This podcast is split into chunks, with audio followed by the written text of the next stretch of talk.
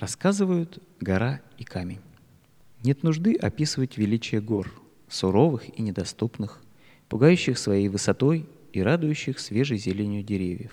На своем вечном языке они говорят о стабильности, о постоянстве, о способности быть и пребывать.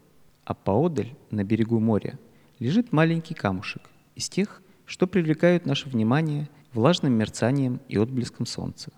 Мы собираем и храним их, уверенные в том, что обладаем разноцветным сияющим сокровищем. Пока однажды вечером, открыв старую сумку, не находим просто тусклый, ничем не примечательный камень.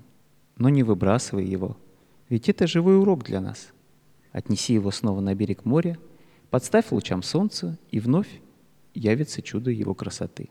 А разве не можем мы сделать то же самое с самими собой? Разве не можем возобновлять свою красоту, внешнюю и внутреннюю, научившись восстанавливать связь с тем, что может подчеркнуть наш свет, вместо того, чтобы прозябать в тени собственного неведения?